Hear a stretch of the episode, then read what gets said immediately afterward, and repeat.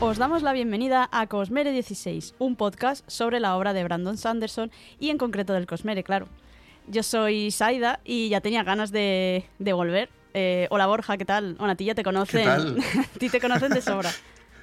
¿Qué tal? Me alegro mucho de, de volver a tenerte. Sí, eh, ya ves, porque al final con la tontería, creo que Marina es la, la, la segundo, compo- segundo componente de- del podcast. En verdad ha estado más que yo. Ya. Pero porque, Un beso, Marina, que, que siempre bienvenida, por supuesto. Pero porque estás muy ocupada, ¿no? Es que no se puede escribir libros y tener 200 podcasts. Yo no soy Sanderson, yo no puedo escribir 800.000 cosas a la vez. Pero bueno, eh, obviamente vamos a hablar del Imperio Final y tenía que venir. Mm, No solo porque es un libro que me gusta mucho, también es como mi primera entrada al Cosmere hasta que, hasta que me convenciste para ya por fin adentrarme en, en este mundo. Así Te que- convenciste tú sola, ¿eh? Después de leerlo. Bueno, después de leerlo sí, pero antes de leerlo, o sea, el que estuviste ahí pico y pala, pico y pala. Eso sí, eso sí, eso sí. Pero bueno, ya eso, ya con ganas de, de hablar del Imperio Final, pero sin spoilers. Eso sí, vamos a, a matizar porque la idea es que quien escuche este podcast, a lo mejor quien está pensando si leerlo o no, eh, o bueno, o los que ya lo hayáis leído, pero que queráis eh, pues ver nuestro punto de vista o, también saber algunas cositas, ¿no? Que Borja nos va a contar alguna, alguna cosa muy interesante que a lo mejor no todo el mundo eh, tiene tan fresco o conoce. Pero principalmente es eso, para introducir, para hablar de qué va este libro, eh, qué nos podemos encontrar, sobre todo si, si no lo hemos leído. Pues sí, porque obviamente yo creo que todos los podcasts de, de Brandon Sanderson siempre tienen un capítulo de por qué leer el Imperio Final o empezar a leer el Cosmere por el Imperio Final y demás. Pero bueno, queremos ampliar también un poco información que se suele dar e intentar acompañar a, a estas personas que o nunca han leído fantasía o se quieren adentrar al Cosmer y, y les da un poco de, de apuro, como ya dijimos en, en algún otro capítulo. Y bueno, hemos creado como una guía de por qué es interesante leer este, este primer libro, por qué es interesante eh, como entrada tanto a la fantasía como al Cosmer. Y bueno, a ver si, si os gusta. Mm, Esperamos que, que lo disfrutéis. No será un capítulo muy largo, pero, pero yo creo que perfecto para, para los ne- neófitos. Sí, además yo creo que después de escucharlo, el que le haya picado la curiosidad ya tendrá ganas, creo yo, de empezar a leerlo. Y si aún así pues no te ha llamado la atención, pues bueno, a lo mejor es que necesitas otro punto de entrada, porque al final eh, ya se ha comentado varias veces, ¿no? Que, que este es uno de los puntos de entrada, pero tampoco es el único, no es el único sitio por el que puedes acceder a- al Cosmere, ¿no? Por así decirlo. Exacto. Este es uno de los, yo creo, tres, siempre se ha discutido en, la, en, la, en el fandom, cuáles son los mejores puntos de entrada. Incluso el propio Sanderson lo recomienda como punto de entrada. Pero, pero hay otros, mm, como por ejemplo el Antris o el Aliento de los Dioses. Y últimamente se está comentando que algunos proyectos secretos también lo son. Yo no soy de ese parecer, pero bueno, algún día lo, lo hablaremos. Pero lo dicho, si os gustan las historias como un poco más oscuras que la fantasía tan luminosa, pues quizá este es un, buen punto de entrada, tiene un, sistema de magia muy original. Al final es una, una movie, es un, robo a un banco, pero hecho fantasía, y, de, y, no están robando un banco, obviamente. Y, y el sistema de magia es súper original. Además, bebe muy poquito de lo que es la fantasía de Tolkien, por lo que eh, a los que os da un poco de pereza el tema de elfos y razas y no sé qué, aquí yo creo que os podéis sentir cómodos. De hecho, yo creo que es uno de los motivos por los que yo, como lectora, me sentía cómoda también, porque aunque me he leído El Señor de los Anillos y me gusta, eh, no es un género que a mí me apasione. Eh, creo que ya lo he comentado en, algún episodio, en este del principio que hicimos y tal. Pero es eso, es, un género que la verdad es que me resulta un poco, me cuesta, ¿no? Tantas razas, tantas cosas, eh, bueno, eh, que sí, que es fantasía, pero no sé, me, cuesta un poco, la verdad. Eh, pero este tiene como un punto de mm, realismo que no es tal realmente, ¿no? Porque al final no deja de ser una fantasía también. Pero, pero sí que eh, a mí al menos me ayuda mucho más a, conectar con estos personajes. También ahora luego veremos más adelante los personajes. Pero, mm, pero cómo construye Sanderson también su psicología, eh, las cosas que le pasan y tal, eh, son cosas que podemos encontrar también en, en nuestro mundo, ¿no? Por así decirlo solo que con esa capa de, de, fantasía. Y, y, el tipo de magia al final que propone es una magia que aunque no existe en nuestro mundo, lógicamente, eh, pero bueno, no es tan descabellada. ¿no? porque tiene, tiene elementos que conocemos y por tanto es muy fácil de imaginar. Sí, tiene muchas conexiones con. O sea, podemos establecer muchas conexiones con, con, nuestro propio mundo, ¿no? Entonces, sí es fantasía, pero, pero no deja de ser, como tú decías, esa, eh, no es tanto esa fantasía Tolkien, sino más una fantasía un poco más entre comillas, realista. Y, y el tema este de, de que comentas de, de, banda de ladrones y demás, que, vamos, tenías tú también aquí en los apuntes eh, lo del Ocean's Eleven, con magia. Eh, y es que me, parece muy, mm, o sea, me, gusta mucho ese, esa forma de plantearlo porque es verdad que, que, yo cuando me lo estaba leyendo, una de las cosas que más me gustaba era esa, ¿no? Era ver cómo los planes que iban preparando avanzaban. O sea, no es que te quedes con un mundo de magia, fantasía y ya está, sino mm. que. Que vas viendo cómo evoluciona un plan y un plan que nos lo sacamos de este mundo y lo metemos en el mundo, nuestro mundo de una bueno, Por eso engancha una serie como La Casa de Papel, por ejemplo. Claro, claro. Engancha porque quieres ver cómo el plan evoluciona, cómo falla y cómo lo arreglan. Eso es, pero eso, con un tinte de magia, mm, es lo que tenemos un poco en el imperio final. Y entonces a, mí personalmente me gusta porque yo me olvido de que estoy leyendo eh, una novela, digamos, de fantasía o épica o tal, ¿no? Sino que te quedas más con te han atraído los personajes te ha traído el contexto, la historia, eh, el saber quién es este ente, ¿no? De los legislador, el si lo conseguirán o no, eh, y un poco, pues bueno, todo, todo, todo este tema. Y, y, también la conexión que decías también aquí en los apuntes del viaje del héroe, de qué pasaría si el villano vence. Porque es verdad que, que aquí nos encontramos con un paradigma diferente del que vemos en otras, en otras historias, ¿no? Sí, eh, efectivamente, porque Sanderson se preguntaba, bueno, en casi todas las historias hay un viaje del héroe y un viaje real de que alguien tiene que ir de un punto A a un punto B para vencer a un villano. Vale, pero ¿qué pasaría si el villano ya hubiese vencido? ¿Cómo, cómo sales de ahí? Y a partir de aquí sale, pues, Nacidos de la Bruma, el Imperio Final, que es el, título del, primer libro y el cual vamos a, del cual vamos a hablar eh, hoy. Y, creo que justamente lo que, lo que decíamos, ¿no? De que huye un poco de, Campbell. Es cierto que tiene elementos, porque es muy difícil que no tenga elementos del, viaje del héroe de Campbell o del héroe de las mil caras.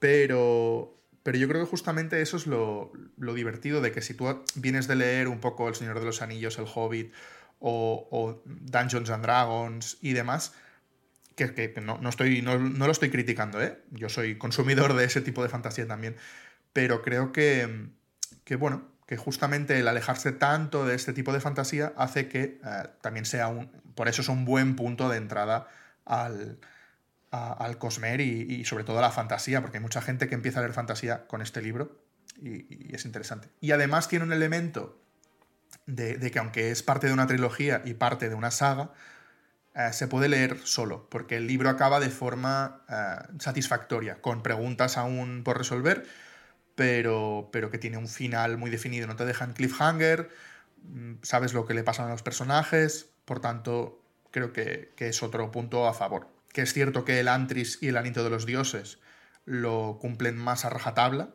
porque de momento no hay, no hay continuación de ninguno de los dos libros, aunque están anunciadas ambas.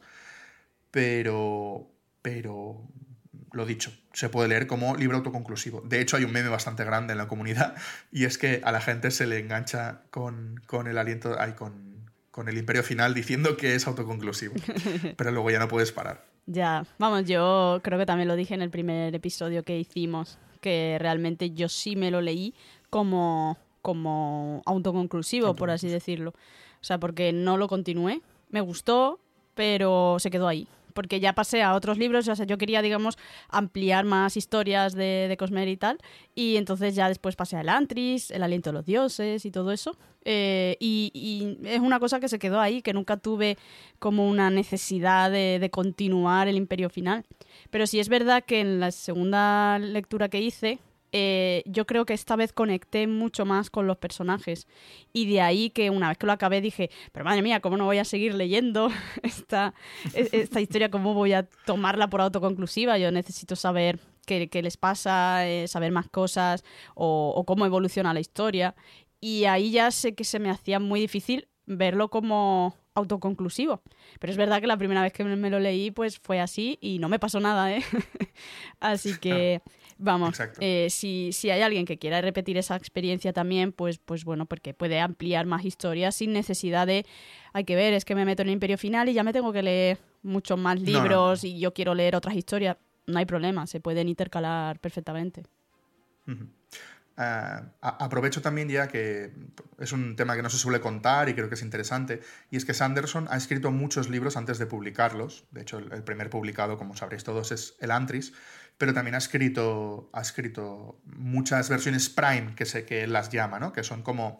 Em, digamos que, el origen de muchas historias que ahora conocemos, como, como eh, el, archivo de las tormentas, o existe un Mistborn Prime, es decir, Nacidos de la Bruma Prime, o el, Imperio, el Imperio Final Prime. Son dos libros diferenciados para él, porque uno lo escribió, si no me equivoco, en el, en el digamos que fue su décimo primer libro y décimo segundo libro, pero, pero estas historias eh, luego las fusionó en su decimocuarto libro escrito, que es este, El Imperio Final, que lo, lo, acabó de escribir en 2004 y se publicó en 2006, en España en, en 2008.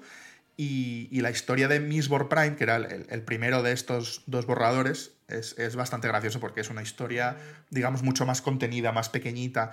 Eh, era un, un, bueno, justamente un, nacido de la bruma que se quedaba atrapado en un, en un pueblo, en una villa, con gente que, que le quería atrapar y, a partir de aquí vio en qué era bueno y en qué no era bueno escribiendo Sanderson, cosa que es interesante, porque él mismo dice que había tan pocas cosas con las que lidiar que él se siente más cómodo con, con, mucho más, ¿no? Con, varios frentes abiertos. Y, lo que cogió de aquí obviamente fue la magia, que le, gustó mucho. Y, en el Imperio Final Prime, eh, por ejemplo, Bean, que es el personaje principal, era un chico en lugar de una chica pero no, no le terminó de cuadrar tampoco. Así que, bueno, tuvo que escribir dos versiones de libros distintos eh, para acabar creando este, este imperio final y creo que ha quedado una cosa bastante, bastante interesante. Es cierto que quizá el, el, desarrollo de personajes no sea el mejor que hayáis visto, desde luego, porque, bueno, como hemos dicho, es de sus primeros libros escritos y publicados, por tanto, no esperéis un, un, archivo de las tormentas aquí, porque ya, digamos que ya lleva bastantes más eh, libros escritos, pero sí que la historia y la magia sobre todo están muy, muy bien hiladas. Yo creo que es también como un libro eh, mucho más visual. Lo digo sin haber leído todavía el archivo de las tormentas, o sea que ahí corrígeme si a lo mejor el otro también es de ese punto, porque puede que sea algo más del estilo de Sanderson. Pero eh, cuando estás leyendo El Imperio Final es como un libro muy, muy audiovisual en el sentido de que te... Es un blockbuster. Claro, es, es, es muy rápido de... O sea, la, acción, ¿no? Eh, te la imaginas rápida, eh, puedes, serás capaz de, visualizarla, no, no se pierde en descripciones eternas, ni... O sea, va, va más al grano. El, el, que haya visto el ataque a los titanes, el cómo se mueven, digamos, los buenos, es básicamente cómo se mueven los personajes. Sí, va, va, eso, va muy mucho más al grano de lo que podría ser una novela más estilo Tolkien. Em, y lo que a mí me llamó mucho la atención cuando lo leí es que por lo general cuando leo este tipo de historias, pues eso que, que a lo mejor no se detienen en tantas descripciones, que van más a saco y tal, a mí por lo general se me suelen quedar como peor escritas, ¿no? Porque por lo general em, suelen ser pues eso, o sea, blockbuster, eh, pero, pero versión mal escrita, ¿sabes? Claro, depende de si, de si usas blockbuster eh, con, una, con, un foco, digamos, a, mal, a malo, una película de Michael Bay, o, un blockbuster divertido, una Top Gun, un, algo así. Claro, claro. Jones. Por eso yo creo que, que una cosa que consigue Sanderson es que con un lenguaje más Em, cercano, quizás sería la palabra, no, no tan rocambolesco ni, ni, rebuscado, eh, con ese tipo de lenguaje más cercano al lector, consigue una historia que aún así es profunda y que aún así em, está bien escrita. Es solo que te la empapas. O sea, dices, venga, voy a leerme un capítulo, te acabas leyendo cinco. Eh, o dices, voy a leer un ratito y acabas toda la tarde leyendo porque te, te atrapa, ¿no? Sí, es un libro que engancha. Objetivamente, es un libro que engancha. Disculpad, que engancha. Sí. Y me parece también súper interesante esta historia que estabas comentando eh, de, de, vamos, de esta versión anterior, esta versión Prime, porque, porque al final nosotros como lectores no solemos leer lo que se publica, pero no siempre nos planteamos cómo era esta historia antes de, o sea, después de, de, lo, antes de los retoques que le hace el propio escritor o con lectores beta o con lo que sea, ¿no? Pues, pues existen versiones uh, publicadas y que se pueden leer ¿Ah, sí? de algunos Prime y sí, uh, en, el, en el Kickstarter del décimo aniversario del Archivo de las Tormentas 1, uno de los regalos que daba era el archivo de las tormentas Prime. Ah, vaya. Y tiene muchísimas cosas distintas. Ahora, en el que hará en marzo, de Palabras Radiantes, va a dar el Dragon Steel Prime, que es la historia de Hoyt. Que, que también, eh, versión Prime, y yo creo que en algún momento nos entregará la de. La de o la de Mistborn o la del Imperio Final. Quizá en, en, algún aniversario o algo, ¿no? De, de sí, la sí, se, seguramente sí, yo creo que sí. sí, sí. Pues estaría eso. Tengo, bien. tengo, curiosidad, tengo curiosidad. Mira que no soy yo mucho de Prime, pero, pero como Nacidos de la Bruma me gusta mucho su intrahistoria, pues creo que puede ser, puede ser interesante. Sí, y además el sistema de magia que tiene y eso, a mí la verdad es que me llamó mucho la atención en su día, por lo que decía me que enganchó. sí, a, a, mí me gustó mucho. De hecho, me acuerdo que eh, hubo un momento en el que ya hacía mucho que me lo había leído, no tenía ni idea de nada. O sea, no me acordaba de la historia, no me acordaba de los personajes, de cómo se llamaban, no me acordaba de nada, pero me acordaba de. Era una historia en la que se tragaban metales y con los metales hacían. O sea, era, o sea, me había calado sí, sí, eso. sí, y además es que desde, desde que leí el libro, cada vez que, que, veía metales o lo que sea, siempre me acordaba de esa historia, porque mmm, uh -huh. siempre me pareció muy original de decir, ostras, eh, consumes algo y tienes una capacidad, sí. digamos, dentro de, de, ti mismo de quemarlo, de apagarlo, de, de tal. O sea, uh -huh. no sé, la verdad es que me, me pareció muy, muy interesante como, como lo proponía, ¿no? Eh, sí, sí, sí, sí, Bueno, no, no sé si, si, quieres que nos metamos ya en lo que sí, es ya, la historia. vamos a la historia. Sí. Claro. Que... Porque ya, ya, estamos divagando mucho, pero, pero, bueno, creo que son datos interesantes. ¿eh? Sí, sí. Eh, que por cierto, eh, lo que comentabas antes de que esta historia tiene como un tono más, más oscuro, ¿no? Por así decirlo, o, o de más. Bueno, porque violencia. como el villano ha ganado claro. y, y, y, ahí es, o sea, básicamente la población básica son esclavos y demás, pues, pues es diferente, ¿no? A, a, aunque luego ves historias, ves otras historias más futuras de, de, de Sanderson y dices, mm, bueno, a lo, lo mejor no eran tan oscuras.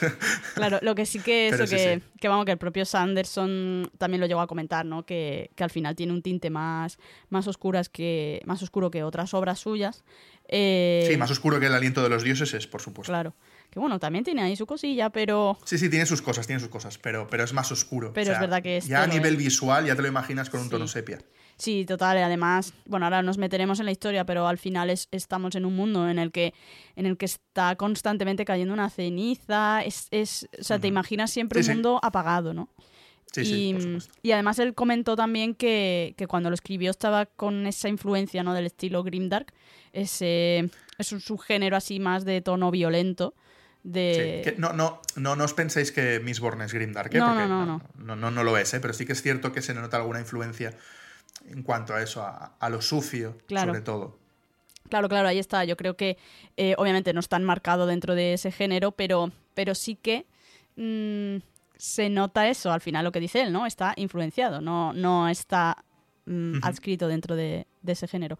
Eh, y bueno, ya por meternos más concretamente en lo que es la historia, aquí nos situamos en Escadrial eh, y ya más concretamente en la ciudad de Luzadel, una ciudad que donde, como decía antes, está todo el tiempo cayendo ceniza, tiene además unos tonos como, como rojizos, hay brumas, una vegetación que además no tiene, no tiene los colores que, que nosotros entenderíamos por, por vegetación, no tiene otros tonos, que por cierto a mí esto, apunté, me gustó muchísimo porque hay un momento en el que se mm, creo esto no es ningún tipo de spoiler ni nada, sino que en algún momento comentan de, oye, pues hubo una época en la que tenía otro color, tal, más, sí, más de nuestro color, ¿no? Dice, tú sabes que una época en la que se dice, se rumorea, que las plantas eran verdes, y allí les, les miran todos como locos, ¿sabes? En plan... ¿Cómo? Sí, sí, ¿cómo van a ser verdes? ¿Qué verdes? ¿Qué dices? ¿Qué locura es esa? Y a mí esos sí, sí. detalles me encantan porque Porque al final es eso, es como si de verdad estuviéramos leyendo una historia no de fantasía, sino distópica que, que podría ser un mundo, o sea, podría ser nuestro mundo el que estaban viviendo, pero tipo Planeta de los Simios, ¿no? Con otros nombres y otras formas, ¿no? Entonces, bueno, tenemos este, este mundo que, como digo, es ceniza, es, es todo otros colores, es las brumas, eh, y aquí en este mundo conviven, eh, por una parte, los nobles, por otra parte, los ska, que, que al final son personas que están sometidas al Lord Legislador. Que, tiene pues eso, unos poderes y una inmortalidad que mantiene a todo el mundo controlado. Eh, que es un poco lo que comentabas al principio de qué pasa si el villano vence. Pues en este caso tenemos a un Lord Legislador que está controlando a todo el mundo en lo que llaman el Imperio Final. Aquí en este mundo también tenemos los alomantes, que son aquellos que pueden usar la magia de la alomancia, que es esta magia de los metales que comentábamos que ahora ya Borja nos, ilustrará con, más detalle.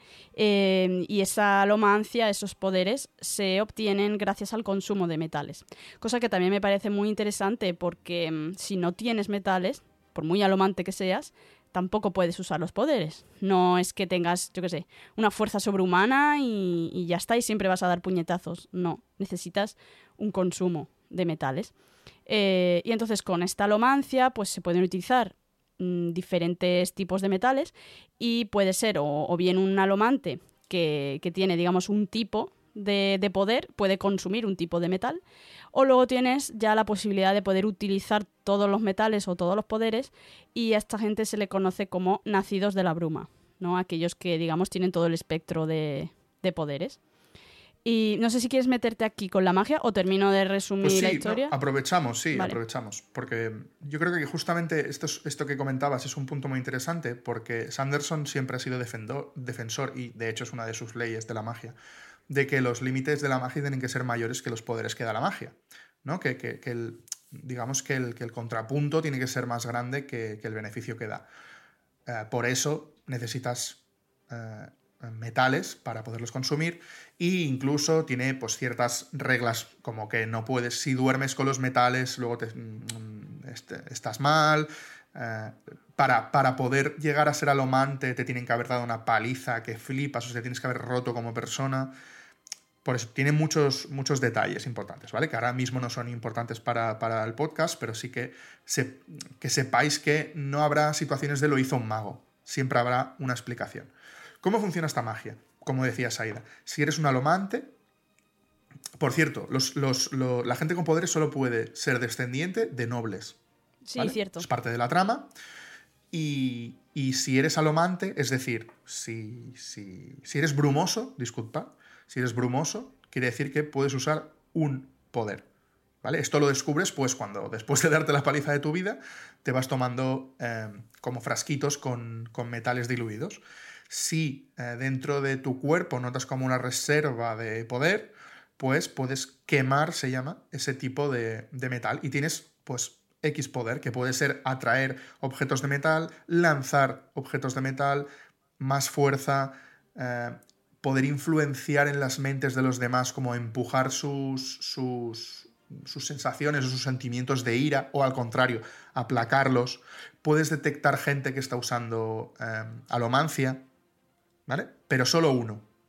Y los nacidos de la bruma, como dice Saida, pues eh, son capaces de utilizar todos los poderes a la vez. Eh, no hace falta... Mm, quiero decir, no, te das cuenta a, la vez que no, hay un requisito extra, ¿vale? No, tienes que hacer ningún ritual extra, no te tienen que dar más palizas, no. Eres una cosa u otra. No puedes quemar dos metales solo. Si quemas eh, solo uno, pues eres brumoso, y si quemas dos, los quemas todos. Por tanto, nacido de la bruma. Y es muy interesante el, eh, digamos, el, uso que se hace en este libro de, la magia. En los siguientes libros, digamos que se desarrolla mucho más el tipo de poderes, pero aquí ya se ve una lucha ¿no? entre un brumoso que se supone que se especializa muchísimo en ese tipo de metal y por tanto lo controla perfectamente, a un nacido de la bruma que sí, lo sabe usar todos, pero no es especialista en ninguno. Sí, además eh, a mí también me parece muy importante lo que comentabas de, que a pesar de, que puedas tener estos poderes, ya sea porque los tengas todos o porque tengas uno, tiene esas limitaciones. Lo que decía antes de consumir o no los metales, puede ser el más poderoso del mundo, pero resulta que no tienes metales a mano, no puedes utilizar los poderes. Y luego también lo que, lo que has comentado de, eh, de que, por ejemplo, cuando vas a dormir tienes que haber, mm, digamos, eh, consumido los metales porque si no te puedes encontrar mal. Eso también me resulta muy interesante, porque te imagínate eso, el, más poderoso del mundo, que de repente le da como un corte de digestión porque tiene demasiados metales, ¿no? O porque se acuesta con los metales. Eh, me parece que, deja a estos personajes, por muy poderosos que sean, en situaciones muy eh, vulnerables, ¿no? Y eso me, me, me, parece estupendo. O sea, le da un punto de, de, realismo al final de que no dejan de ser personas, eh, por muchos poderes que tengan, eh, tienen limitaciones. Y, mm -hmm. y, yo creo sí, que eso enriquece muchísimo los personajes, la historia, el contexto. Sí, sí, sí. Una persona bien entrenada contra brumosos o contra nacidos de la bruma podría matar a un personaje de estos con magia. Sí. Y la verdad es que a mí eso me, me, llamó muchísimo la atención también. Ver que por mucha magia, por muchos poderes. Son vulnerables. Eso es. Eh, y, que, y que al final necesitan esas reservas de metales, necesitan. Mm. También se nos comenta que tienen que tener ellos mismos cuidado porque los pueden, digamos, engañar o, o les pueden dar metales que no sean muy puros y que por lo tanto sí. tengan menos propiedades. Te sentir mal. Sí, claro. Sí. Que se puedan encontrar mal o que directamente sus poderes no, no sean buenos porque, mm, digamos, el metal que están consumiendo es una porquería. Es una mezcla de muchas cosas y, eh, y, y no llega a ser puro el metal, ¿no? Uh -huh. Creo que ahí ha hecho un estudio de, de metales muy, muy interesante sí, este sí, hombre. Sí. Se, nota, se nota que Sanderson cuando... Bueno, de hecho ha dejado de escribir algún libro porque no tiene información suficiente, no tiene tiempo para informarse lo suficiente. Sí, sí. Por tanto, la parte de, estudio y de buscar recursos la tiene este señor. Sí. Y bueno, ahora que ya tenemos todo este contexto del estamos sabemos ya en qué sitio nos situamos en Escadria y cómo es su contexto, ¿no? De brumas, de apagado, de tal. Sabemos que hay una serie de de digamos de estratos, ¿no? Tenemos los nobles, los ska, el Lord Legislador eh, y tenemos el sistema de magia. Pues una vez que tenemos todo esto, ya nos metemos en lo que es la historia en sí de la novela que empieza cuando Kelsier, nuestro protagonista, eh, apodado, por cierto, el superviviente, porque es el único que ha podido escapar de los pozos de Hastings, de Hudson. Sí, Hudson. Hudson, vale, lo he dicho bien. Bueno, eh, es, es, da igual. Bueno. Luego puede venir cualquiera y decir que se pronuncia de otra manera, porque al final lo pronunciamos un poco como podemos. Sí, a ver, entre como podemos nosotros, como puedo yo, que tampoco estoy tan, tan de llena como, como Borja, y ya por no hablar de cuando decimos Cosmer, Cosmere, y ya no nos vamos bueno, a meter eso en da eso. Igual, eso da igual. es nuestro podcast, nuestras reglas. Exacto. bueno, eh, espero haberlo dicho bien. Pozos de Hudson eh, que es, bueno, donde el Lord Legislador lo, lo condena. Eh, y, y, ahí es un poco, supuestamente una condena a estos pozos es una condena a muerte, prácticamente. Pero él consigue salir de ahí y una vez consigue salir, eh, se plantea derrocar de una vez por todas eh, este imperio final y liberar a los Ska, acabar con, con esta, digamos, tortura que ya lleva miles de años. Pues, bueno, mil, de hecho mil. mil. Eso, mil en concreto. Eh, y ya decide poner en marcha una rebelión que aunque algunas veces se intenta alguna cosa y tal, pero no ha llegado a cuajar nunca nada, pues él quiere poner ya en marcha, digamos, la rebelión definitiva eh, para acabar con esto que a lo largo de mil años no ha sido posible. Sí. Quiere robarle el trono al Lord Legislador. Eso es. Y, y un poco, pues, darle a los Ska la libertad que merecen y, por supuesto, por el camino, acabar con toda la nobleza, machacarla y, y a saco. Sí, veréis que, veréis que Kelsier tiene como cierta, cierto odio sí. uh, patológico mm. a cualquier cosa que sea que suena noble. No hay ni un solo noble que merezca eh, su atención. De hecho, hay momentos que es más de mm, voy a matar nobles porque sí, por, por el... Sí, porque sí por sí, el poder matar un noble. Sí, sí. No, no, es un personaje blanco, ¿eh? es no, un personaje no. muy gris. Eh, y como decíamos, la historia al final tiene unos tonos pues de eso, de, de violencia y de, y de, ir a saco.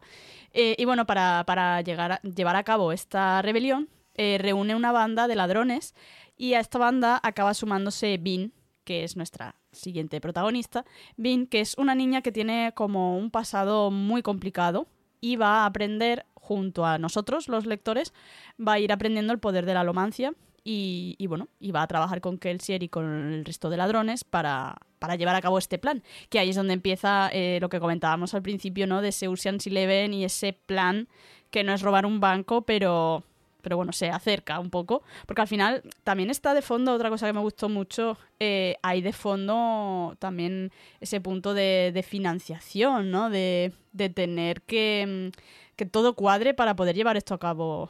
Eh, no es únicamente nos juntamos cuatro personas y salimos adelante. Es tener atados muchos puntos del plan. Y entre ellos también pues una financiación y un y cómo estructurarse y en fin, muchos, muchas aristas. Eh, y cómo el plan va a ir evolucionando y, y, y, qué es lo que conseguirán finalmente, pues bueno, lo iremos viendo a lo largo del, del libro. Pues sí, y hasta aquí el resumen de, del libro. Es, es, interesante. Hemos nombrado solo, solo dos personajes, hay más, y ahora, ahora nos meteremos un poco más en, en harina. Pero, pero, bueno, es divertido ver ¿no? el qué puede hacer cada personaje. Como hemos dicho, hay brumosos y en la banda pues tiene que haber brumosos. Y es, es divertido ver qué acercamiento tiene cada uno a, a su poder. Es, es, bastante curioso porque los personajes son bastante distintos entre sí. Eh, lo, dicho, no, no, no hay un desarrollo muy bestia de personajes en este libro.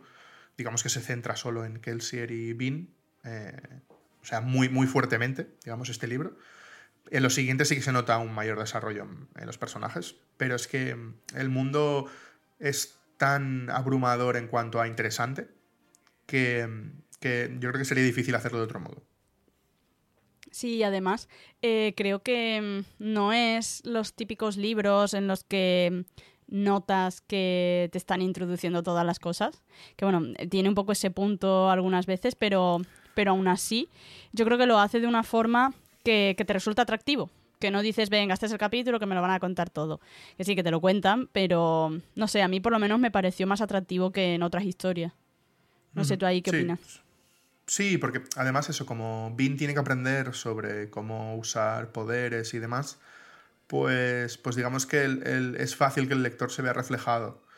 Digamos que la información que le están dando a Bean te la están dando a ti. Sí.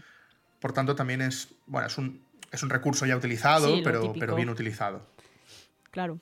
Y además, eh, no sé si esto es meterse en spoilers, Borja, tú me, A ver, tú me dirás. a ver. El tema de la suerte de Bean Bueno, es lo que decíamos, no ¿no? es A un ver, spoiler, ¿no? Además, no, lo pone en la uno- propia uno sinopsis, en la Exacto, trasera del libro.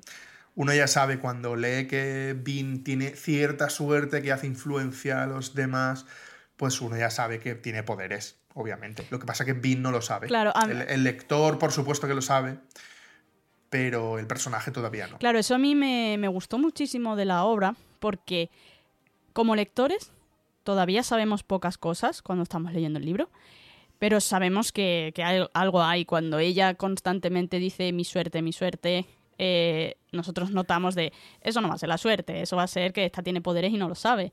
Eh, Claro. Entonces, Es al saber... final, al parecerse tanto, al, al parecerse tanto a, a nuestro mundo, sabemos que la magia no existe en este mundo. mm, Y al principio ya te explican que, que- que lo de la magia es una cosa muy remota. Pues sabes que si dice lo de mi suerte es porque algo tiene. Claro, pero que me gusta mucho cómo, siendo nosotros lectores que todavía no sabemos, igual que Vin, no sabemos muchas cosas, sabemos un poco más que ella. Eso, eso me gustó mucho, porque, eh, aunque lo dicho, no, no sabemos con detalle, pero mm, vamos como por un pasito delante de ella. Y ella cuando lo descubra, nosotros también lo descubrimos y, y ya vamos juntos de la mano, por así decirlo. Pero hay ese punto de... hmm, de parece que no te estás dando cuenta, pero, pero algo hay ahí. Y eso conecta mucho también con lo que decíamos de algo que, que podría estar perfectamente en nuestro mundo. eh, un poco en ese sentido de, a lo mejor nosotros, obviamente todo esto es disparatado, ¿no? Pero, pero imaginad esa situación en la que, oye, igual sí que podemos usar metales, pero no lo sabemos. Igual nos pasa como a Vin, ¿sabes? A lo mejor creemos que tenemos suerte, pero en realidad es que tenemos esa capacidad. O quién sabe, a lo mejor. Este es el nuevo, este es el nuevo. A ver si recibo la carta claro. de, de Hogwarts. ¿o total, total. Yo que me lo tengo que llevar todo a, a Harry Potter al terreno. Pero, pero vamos, es una de las cosas que me gustó mucho de Harry Potter en su día. Cómo conectaban, solo que Harry Potter muchísimo más, obviamente, cómo conectan el mundo real con un mundo fantástico, un mundo de magia en el que, bueno, a lo mejor tú es que todavía no has recibido la carta, o a lo mejor es que tú no has atravesado el andén, pero hay un mundo ahí que puede estar a tu alcance. Aquí obviamente no es tan así, todo este mundo es de ficción, pero con esas conexiones de, pues hubo un momento en el que la vegetación fue verde, o, ese momento de, a lo mejor es que todavía no has roto, como, como alomante, ¿sabes? A lo mejor todavía te tiene que pasar algo que, bueno, por desgracia, te tiene que pasar algo. Por eso es fácil conectar con el mundo, porque tiene tantos elementos parecidos al nuestro, aunque se aleje mucho, obviamente, porque al final están, mm, eh, digamos que, es como una edad media nuestra. Claro. Pero, pero, hay elementos tan parecidos a los nuestros que es muy fácil relacionarlos. Sí, y luego eso, lo que decíamos de consumo de metales, al final nosotros también, de una forma u otra, pues eh, estamos relacionados con metales, ¿no? Como el hierro, por ejemplo, que es quizá de los más de los más obvios de, nuestro, de los metales que consumimos nosotros, por así decirlo. Eh, entonces, bueno, tener ahí como esos tintes de, pues a lo mejor eh, podría yo consumir o no los metales estos, pues bueno, obviamente son locuras, ¿no? Y ya por porque se nos vaya un poco la pinza, pero, pero me gustan esas conexiones, ¿no? Y en este caso, la forma en la que Vin va descubriendo junto a nosotros pero que nosotros tengamos ese pelín más de información o que lo veamos con otros ojos, que no son los ojos de Vin en este caso, porque al final ella no conoce nada. Nosotros ya estamos mm, leyendo más cosas que ella todavía no conoce. Pues bueno, me parece muy interesante también cómo el libro lo desarrolla. Y, creo que eso le da un punto mucho más especial que a lo mejor... de hecho, os animo, ya que estamos, os animo a ir al podcast de, de Saida, de, de Patronus Unplugged, donde allí hablamos, me invitó un día a hablar sobre justamente conexiones con el mundo real y Harry Potter. Es verdad. No estaba pensando ya ahora mismo en ese podcast, pero, Hombre, pero, bueno, es verdad. La promoción, la promoción, siempre la promoción, siempre tiene que estar. E hicimos un, vamos, podéis buscarlo en Patronus Unplugged, eh, era algo así como, vamos, hablábamos de Nacidos de la Bruma en general y... Sin spoilers, solo la parte final, si no me equivoco, tiene spoilers. Eh, sí, sí, no, fue, fue sin spoilers, de hecho. Ah, sí, sí, full sin spoilers. Sí, porque la idea era que los. Que la gente se lo leyese. Claro, los lectores de, Harry Potter, que al final son nuestro nicho del podcast es de Harry Potter, eh, pudiera, digamos, establecer conexiones con, con Nacidos de la Bruma para, bueno, para que les pueda llamar la atención. Estaba buscando cómo se llama y es el de ¿Qué tienen en común Harry Potter y Nacidos de la Bruma? Fue el programa. Eso, eso, eso, eso. Eh, es un programa de, de Patronus Unplugged, un podcast que, en el que vino Borja y, y, eso. Y estuvimos hablando de puntos en común entre ambas historias y entre los propios personajes, ¿no? En plan, Harry Bean eh, y bueno, y, diferentes puntos de la historia. la verdad es que creo que quedó algo curioso, sobre todo para quien no conozca en este caso lectores de Harry Potter que no conocían Nacidos sí, es de la fácil, Bruma. Es fácil que, que la gente conozca mm. Harry Potter. Claro, Nacidos de la Bruma era más desconocido. Y probablemente quien conozca Nacidos de la Bruma sí que conocerá también Harry Potter. Pero bueno, si hay algún. Alguien que por lo que sea está perdido en la historia de Harry Potter, pues también. Podcast de referencia de Harry Potter. También puede tener algo. O sea, no tiene, no tiene más. Eh, pues sí. Y, y, bueno, eso, pues, pues con todo esto hemos contado ya lo que sería la historia, sin spoilers, para que ya, si todo esto os ha llamado la atención, pues ya directamente después de este podcast a buscar el libro y a, empezar a leerlo. Y luego seguir escuchando el podcast, por supuesto. Em, y luego ya podemos meternos con, algunos personajes, ¿no? Un poquito más. Haremos un, resumen muy, muy. Sí, sí, será con detalle, obviamente, ¿eh? pero, pero muy escueto porque tampoco. O sea, abrumar tampoco a la gente con. Como hemos dicho, hay pocos personajes en este primer libro. Pero bueno, Sí, eh, más, más que nada por, por destacar, vamos, de hecho... Sí, además son personajes súper interesantes, ¿eh? O sea, los, los, los, dos primeros, digamos, que son los que tienen más desarrollo, son muy interesantes. Sí, vamos a destacar... Y de los, y de los que Saida, si no me equivoco, está locamente enamorada. de Vin, sobre todo. Sí, sí, de Eh, Vindelin. vamos, desta- vamos a destacar cuatro que son así quizá un poco los más relevantes de, de este libro, aunque obviamente pues eh, los personajes de la banda son también bastante interesantes. No nos vamos a meter en ellos para que pues podáis descubrirlos leyendo el libro, porque aunque esto es una introducción, tampoco es un sustituto de, de leerse el libro, ¿no? Sí que haremos un episodio ya con spoilers para aquellos que pues os lo hayáis leído hace tiempo y no queráis volver a leerlo, pero Sí. queráis refrescar Eh, la información importante. Exacto. Esto es un, un- Perdón que te corte ¿eh? Sí, de esta manera, pero, pero creo que es un punto súper importante de este podcast y va a ser el del resumen de libros. Es decir, vamos a hacer un resumen muy extendido de los libros para que los que os dé pereza leeros el libro otra vez, o sea, una relectura, estará pensado sobre todo para eso, para, para relecturas, pues decir, me voy a escuchar este capítulo que durará una hora o una hora y media, no sé cuánto durará, con toda la información relevante para el libro y para el futuro del Cosmos. Sí, aquí también hacer un apunte y es que el- la idea va a ser hacer un resumen del libro, pero resumen en general en sí del libro. No, por ejemplo, como hacen las Cosmirlas, que, que lo hacen eh, capítulo por capítulo, cosa que, que está muy guay para ver con mucho detalle. Ah, es muy divertido. Claro, y además. además eso que se nota que se lo pasan súper bien y, y tú como, como oyente y sobre todo oyente lector, porque al final la idea de, esos episodios es eh, un poco ir leyendo con ellas o, o si ya te lo has leído, a lo mejor te refrescas los capítulos y luego las escuchas, hacen unos análisis muy exhaustivos porque van capítulo a capítulo prácticamente. Nosotros en este caso la idea era hacerlo más global para que digamos pues tengas todo el libro resumido en cuanto en una hora, por ejemplo, ¿sabes? Para que no sea una cosa que se alargue en el tiempo, ¿no? Porque la idea es, venga, me apetece refrescarme este libro, pues en un ratito me siento y me empapo el libro. Eh, es un poco por, por diferenciarlo de lo que hacen eh, las Cosmirlas, que está muy guay eh, y van mucho más al, al detalle, ¿no? Pues sí, y nos metemos en personajes, si quieres, y así rematamos. Vale, pues bueno, en personajes hemos destacado cuatro, que serían Kelsier, Bean, Ellen y el Lord Legislador. Y bueno, ¿quieres empezar tú con Kelsier? Así me meto yo con Bean. Venga. Vamos intercalando.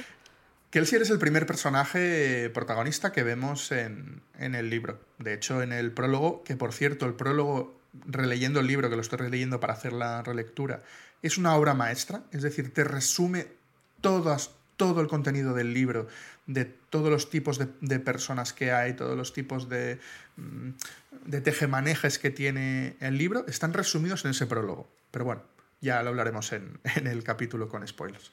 Es el, como ha dicho Seidel, que apodan el superviviente de los pozos de Hatchin y es un nacido de la bruma, por tanto puede usar todos los poderes. Eso nos queda patente desde el inicio. O sea que no, como digo, no es ningún tipo de spoiler y de hecho va de eso el libro. Es, es un- uno de los rebeldes que lleva muchos años lu- luchando, o bueno, digamos que es un ladrón y que se ha convertido en rebelde. Bueno, es, es una, un, un poco así. Digamos que siempre- ¿no? Un poco. Sí, sí, es un, sí, sí, sí, es un poco el Harrison Ford de- del, del mundo de, de Nacidos de la Bruma. Y, y, bueno, ha montado una banda para, para lo que hemos dicho, robar el, el- el trono al Lord Legislador. Y aunque tiene, digamos que tiene, bueno, tiene secretos escondidos. Siempre tiene como, bueno, siempre está sonriendo, ¿no? Porque dice que eso es lo único que, que el Lord Legislador nunca les podrá quitar, la sonrisa. Y, y eso, siempre está muy, muy positivo y, y- y se enfada mucho frente a las injusticias que los nobles les, les hacen a los, a los Ska. Y como hemos dicho, es digamos que bastante visceral en cuanto a sus reacciones contra los nobles. Inclu- incluso, pues hemos visto escenas bastante, bueno, ya lo veréis, bastante chungas cuando, cuando se cruza con un noble. Sí, eh, y además eso, creo que, que el Sier es otro de los personajes que, que evoluciona, bueno, evolucionan todos de alguna forma, pero, pero que el Sier también va a evolucionar en ese sentido, ¿no? De su relación Sí. con, con los nobles y, bueno, y en general, ¿no? Eh, tiene como una forma muy, muy de polos opuestos, ¿no? O de repente es eh, tomárselo a risa o, o de repente es todo oscuro, eh, no sé, a veces tengo esa sensación, ¿no? De, de, de claroscuros. Pero, pero bueno, es un personaje muy interesante y al final es el motor también de, de la banda, ¿no? Eh, no solo el que sí, lo organiza, sino bueno, ahí muy importante. Bueno, y, y vemos como la gente le sigue fielmente. O sea, confían Sí, tiene, ciegamente en él. tiene un carisma también que es, que es especial y, y hace que el personaje sea también especial cuando lo estamos leyendo. Y bueno, ya Háblanos de Vin, háblanos de Vin, va, que te mueres de ganas. Bueno, Vin, la verdad es que a mí, bueno, ya creo que es obvio que es un personaje que me gusta mucho, que, que es mi favorito. Y, y Vin, eh, sabemos de ella que es medio ska eh, y que se crió con su hermano Rin, que además es un hermano que precisamente no la tenía entre algodones. O sea, la maltrataba. No, eh, sí. Además, siempre le insistía en que no puede confiar en nadie. Le ha creado una serie de traumas eh, que ella al final es pues, una niña muy desconfiada, siempre está ahí alerta, es el típico gato que está ahí en un rincón vigilando a ver qué pasa y con cu- cualquier mínimo ruido está siempre alerta, mm, debe dormir muy poco también. Y siempre ha vivido rodeada de ladrones, de malas condiciones, siempre con malos tratos, tanto físicos como psicológicos. Y se llega a insinuar incluso que le han podido violar. Claro, al final es, es eso también, es, es una niña que está rodeada siempre de 16 hombres. años, sí. Sí, eh, es, es- es- lo único que ha conocido es la desconfianza, el quién está por encima de, de ella, ¿no? Eh, quién está ejerciendo, poder- ejerciendo poder. Si no es su hermano, es el jefe de la banda que, que toque en ese momento y ella un poco, además, sintiendo que es lo que hay, ¿no? Porque es como, pues entre estar en la calle sola pasando frío, aquí por lo menos tengo un techo, aunque tenga que aguantar ciertos golpes o ciertas cosas, ¿no? La verdad es que es un personaje que da mucho que pensar a nivel psicológico. A mí me gusta mucho porque creo que está muy bien construido y, y transmite muy bien esa desconfianza, ese... mm, el- pues eso, el- los malos tratos que Sí. ha recibido en todos Sí. los sentidos. Y... A mí si algo me gusta de, de Sanderson es que los traumas no se pasan con una frase bonita, No, no. alguien confiando en ti y ya está. No. Duran y duran y duran. Y- Porque un trauma es muy difícil de eliminar. Ahí está, y aquí está patente. O sea, no es que ella se acabe uniendo a la banda de Kelsier y de repente todo sea de color de rosa. No es así. Ella es como es. Ella ha vivido con sus traumas y, y sus traumas la van a acompañar a, a donde vaya, ¿no? Tiene ahí como ese run run. Y, y eso me parece muy interesante. Y también como personaje femenino. Creo que Sanderson trabaja muy bien los personajes femeninos. Eh, no, no por ser una niña eh, ha tenido, por ejemplo, un trato diferente dentro de la banda o algo así, ¿no? Al revés. Eh, va a saco con todo. De hecho, ella misma esconde muchas veces esos atributos femeninos, ¿no? De Sí. alguna forma, para pasar desapercibida totalmente, claro. Cuanto menos se den cuenta de que soy una mujer, menos van a querer violarme. Sí. Por eso tiene el, tiene el pelito corto. Sí, lo típico sí. de cualquier película de esta que veamos así como de época, de mm, así más pobres y tal, pues con sus trapos y, y obviamente sin intención de destacar en absoluto. Eh, y bueno, a pesar de todos estos traumas, de todas estas cosas, eh, pues ella acaba uniéndose a la banda de Kelsier precisamente cuando eh, Kelsier les salva de, de una paliza que le está dando el jefe de su banda, eh, que se llama Camon. Entonces, ah, digamos que hasta incluso la forma de unirse al equipo y tal es un poco por salir de esta mierda en la que está. No sabe sí. dónde va a ir, no confía en Kelsier y no confía en esa banda. Pero dice, bueno, después de mm, puestos a morir por la una paliza. sí. De hecho, se queda por la información que le tiene que, que sabe que le, que le va a proporcionar. Porque sabe que le va a enseñar lo que es una nacida de la bruma. Claro, es, es en este punto cuando ella empieza a descubrir tanto lo de Nacido de la Bruma como en general la- el sistema, ¿no? De cómo funciona. Y eh, también a lo largo de la historia vamos a descubrir que además es muy poderosa. Y, es un poco lo que comentábamos antes, ¿no? De a pesar del poder que tienen, eh, a pesar de que ella en sí es muy poderosa, hasta ahora eh, no tenía ni idea. ¿Por qué? Porque no ha consumido esos metales, porque no ha sabido usarlos. O sea que no necesariamente, ala, es poderosa y ya está. Y todo lo hace bien. No, ella va a tener que aprender, esforzarse, eh, mejorar. Y eh, se acabará convirtiendo como una especie de hija para, para, para Kelsier. Eh, que eso también me parece importante porque, o sea, no considero que sea un spoiler tampoco, porque al final es pues una relación que, que ellos van a tener, que, que es una relación muy de de cuidarse, ¿no? que al final es lo que necesita Vin. Necesita un mentor. Y bueno, aquí sí que es un punto un poco como los viajes del héroe, ¿no? De ese este, este, es, el, este es el, punto clarísimo del viaje claro, esa necesidad de un mentor y que nos acompañe, que acompañe al lector. Entonces, bueno, eh, esa relación me parece que, es muy interesante ver cómo se desarrolla.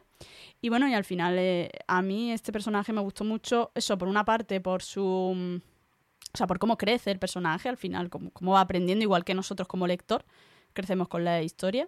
Y por otra parte, por cómo Sanderson transmite esa fragilidad, ¿no? Que tiene el personaje. Me parece que está muy bien escrito. Sí. sí, totalmente de acuerdo. Pasamos a Ellen. Ellen es un personaje que no forma parte de la banda, pero aparece a través de un, de un plan de la banda. Cuando Bean, mm, en uno de los planes, se, se infiltra en un baile de nobles, conoce a Ellen, que es un, un noble, de, además de muy alta cuna, de una de las familias más importantes de, de Luzadel, porque, bueno, digamos que hay, hay dentro de los nobles también hay, hay como estratos, ¿no? Y, los más altos pues son los, las, las, casas nobles, las, las, grandes casas nobles. Y Ellen forma parte de una. Y es un, el típico idealista que siempre le vemos entre libros, ¿no? Es el, el que dice que, que el, el, comunismo en teoría funciona, ¿no? Pues sería, sería este, este símil. Y, y, siempre habla ¿no? de, que quizá las cosas que se han hecho como siempre no son correctas y que habría que mirar a los SK de otra manera. Digamos que como funciona actualmente el Imperio Final no le termina de gustar. Pero bueno, mm, digamos que, es muy fácil verlo desde, desde, la barrera y esa será su, justamente su, lucha. ¿no? Es interesante también eh, ver cómo para muchos nobles eh, que creen que los SK por ser ska, son diferentes, ¿no? Es como... Sí, sí, algunos incluso dicen, pero ¿cómo? ¿Que, piensan? Claro, eso, que, pueden hablar. No son más que animales. claro, eh, no, no, muchos no se dan cuenta de que son personas como cualquier otro, ¿no? Y eso me recuerda mucho a, volviendo a nuestro mundo, a, esas épocas de, pues de racismo extremo, ¿no? De esas segregaciones, sobre todo en estas épocas de, de Estados Unidos y demás, ¿no? De cómo como considerar que, unas personas están por encima de otras y que incluso no tienen las mismas capacidades solo por ser personas eh, o por ser personas diferentes a sus ojos. Y es un poco lo que se refleja aquí con nobles y escas. Que muchos nobles que, bueno, les explota la cabeza pensando que pueden hablar de tú a tú con un ska. No, no, es, no es concebible, ¿no? Sí, sí, exacto. Es así. Y bueno, si no quieres comentar nada más de Ellen. No, yo creo eh, que como, como Ellen es un personaje que aparece eh, relativamente tarde en la historia, prefiero no decir mucho más. Mucho más. Vale. Pues nada, pasamos ya, pasaríamos ya a, Lord Legislador, que bueno, ya hemos ido hablando un poco de él, pero la idea de este personaje es que se nos plantea como un personaje inmortal, que es quien controla el imperio final y que, digamos, está tratando de dar un equilibrio al mundo, eh, pero a costa de someter a los ska, controlar a los nobles, pero bueno, él con su idea de que yo estoy aquí para el equilibrio.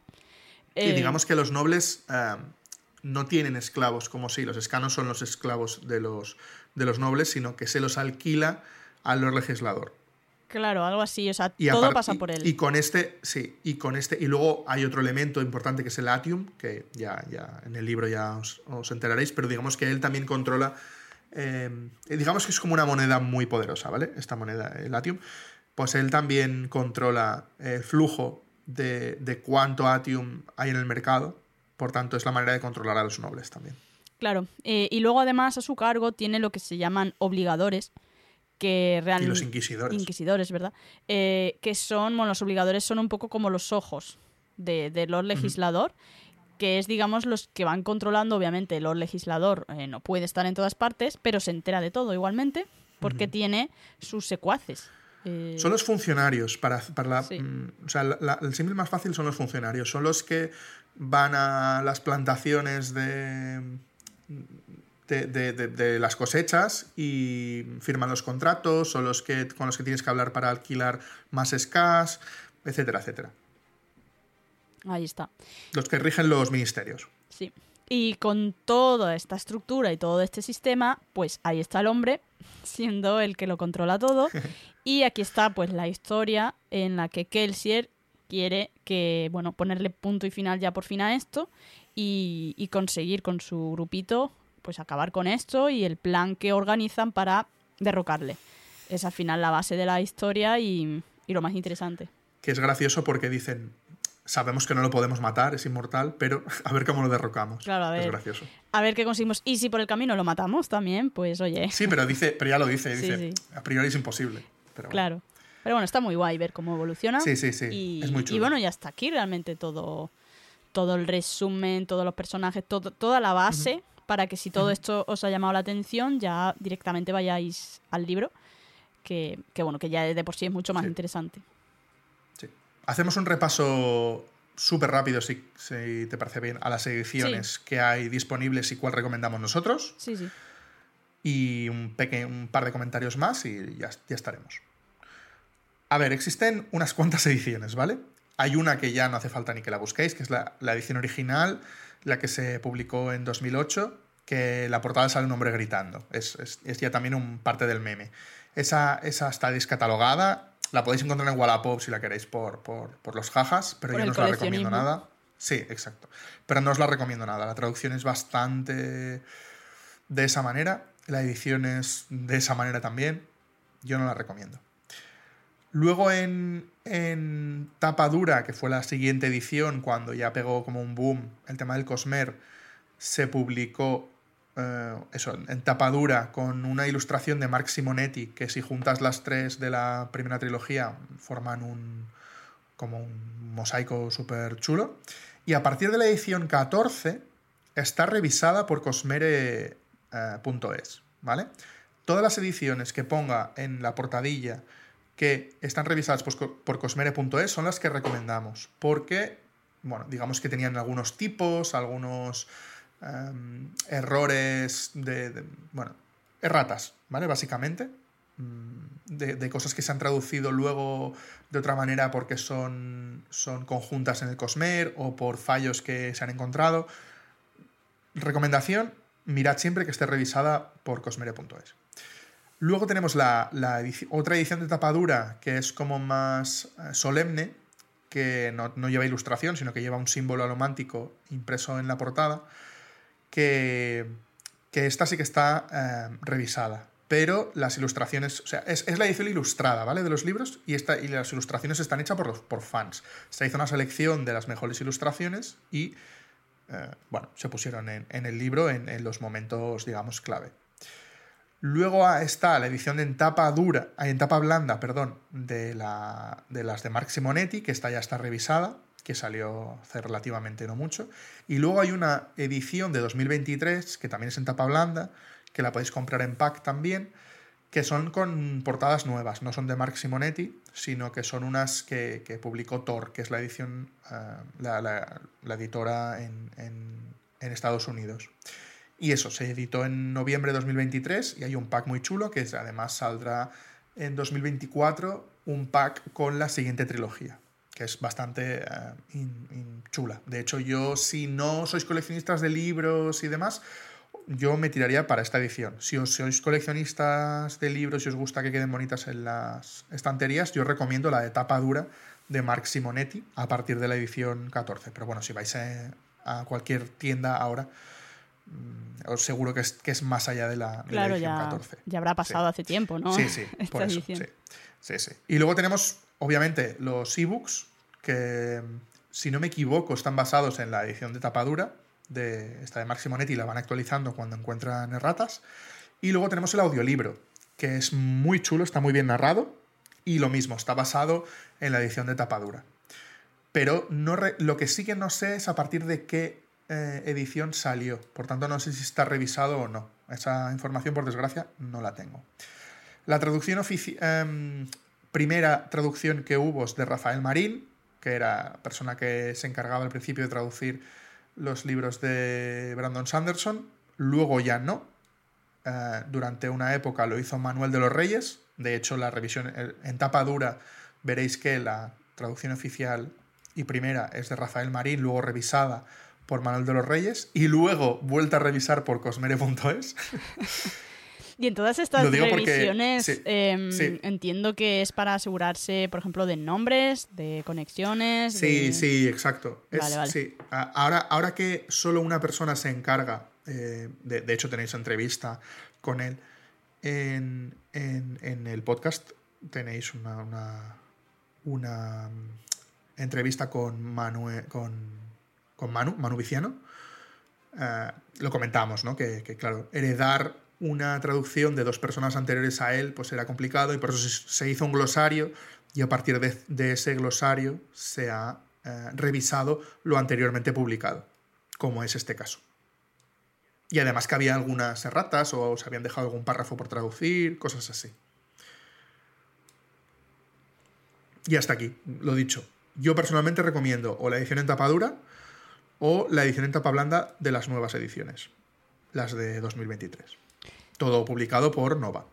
Yo tengo las de tapa dura, porque es verdad que, vamos, me gusta conservar más los libros así, sobre todo con un autor como Sanderson, que al final ya hemos dicho muchas veces que no escribe poco, son libros bastante extensos y aunque estos en concreto no lo son tanto, bueno, el Imperio Final en sí no es tan tan extenso como, como podrían ser otros, es verdad que, mm, que el resto de obras son más extensas y yo creo que la tapa blanda mm, le pasa factura cuanta más páginas tiene. Claro, yo el problema que tengo es que leo en ebook. Colecciono en tapa dura y leo en ebook. Claro. Sí, es más cómodo a la hora de, leer. Pero sí, sí, sí. Pero bueno, y ya está. Luego, la pregunta que siempre sale es: ¿y van a adaptar alguna vez estos libros al cine o televisión? Bueno, es, digamos que Sanderson es el único gran o sea, es el autor que gana más dinero en el mundo de la fantasía que no tiene publicado nada, o sea, no tiene nada adaptado en, audiovisual, sí. Eh, pero se está trabajando en ello. Hace ya algunos años que están en ello, pero por los fracasos de las, de las películas y series de fantasía de los últimos años, como Indiana Jones, eh, que fue un fracaso, aunque gustó a la crítica, o Dungeons and Dragons, que gustó muchísimo a la crítica, pero, pero no vendió bien, pues está un poco parado el tema. Aunque ha habido avances, sabemos que Sanderson ha comentado que incluso vio a actores vestidos con las capas de Nacidos de la Bruma recitando sus, sus, sus líneas. Sabemos que ahora mismo está en stand-by. Es curioso teniendo en cuenta, por ejemplo, el boom de Juego de Tronos que fue serie. Ya. Eh, y pero que eso no, sabemos. Yo sé el miedo que tengo es que no sabemos si una fantasía de este tipo va a triunfar. Es decir, entre lectores sabemos que triunfa, pero no sabemos si adaptado a nivel audiovisual triunfará. Necesitamos una serie o una película para, y, que funcione para que lo demás despegue y vaya solo. De hecho, sabemos que la película, que lo de Mistborn, lo de Nacidos de la Bruma, será una película. Bueno, habrá que ver. Habrá que ver cómo consiguen adaptarla. Es verdad que hay algunas cosas que pueden ser un poco más complejas. Sí. Pero bueno. El archivo de las tormentas es complejo, ya te lo digo. Esto no, pero el archivo de las tormentas. Claro. Bueno, pues a ver qué pasa. Sí. De momento. Y yo creo que hasta aquí. Nos conformamos yo creo que, hemos hecho un buen resumen. Sí, sí. Que sí, ah, sí. sí, por supuesto. Yo por mí, que no haga adaptaciones, ¿eh? yo quiero libros. Sí, no, yo lo he dicho muchas veces. Yo creo que, que nos ha quedado un, un buen programa de, resumen por una parte, pero de extras por otro, ¿no? Que, se han ido comentando algunas cosillas. Y, bueno, si no quieres comentar nada más, pues ya sencillamente dejar yo creo que, hemos, yo creo que hemos dejado muy bien cerradito todo. Yo creo que no hay, no hay cabos sueltos. Y, y bueno, habremos hecho aproximadamente una hora de, de, grabación, que es lo que habíamos prometido a, a los oyentes. Y creo que está, no sé, creo que ha quedado un buen resumen. Sí, ahora ya de aquí al libro, directamente. Exacto. Y en el futuro, ya sabéis, una revisión entera del libro, eh, un resumen hecho por nosotros. Sí. De cabo a rabo. Eso para, para quienes hayáis escuchado esto, pero ya conozcáis el libro, ya os lo hayáis leído y a lo mejor, no sé, hay algunas cosillas que no tenéis tan presentes, pues ya esperad ese, ese programa. Y, a los que os lo hayáis leído después de este resumen, pues bueno, va a ser otra forma de, asimilar más cosas, ¿no? Que a lo mejor en una primera lectura se han podido escapar detallitos o algo. Pues bueno, ese episodio ayudará también a, matizar muchas cosas. Y bueno, y hasta aquí Y como dice nuestro oyente Kelsier, siempre hay otro capítulo de podcast más. Así que Hasta luego. Hasta la próxima.